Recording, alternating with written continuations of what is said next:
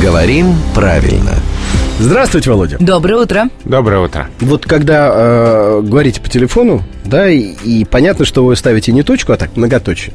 Говорите, я, я, я тебе наберу. Э, Да, Или вот. я тебе позвоню.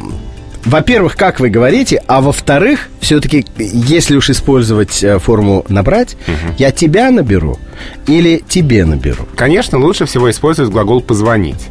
Я тебе позвоню. Это нормативно, нейтрально, корректно.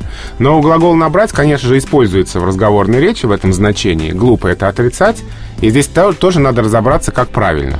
А, набери кому или набери кого. Ну, то есть, либо чей номер, либо кому. Вот по большому счету, здесь вот есть два таких разных э, варианта. Все-таки э, набрать лучше употреблять набрать кого.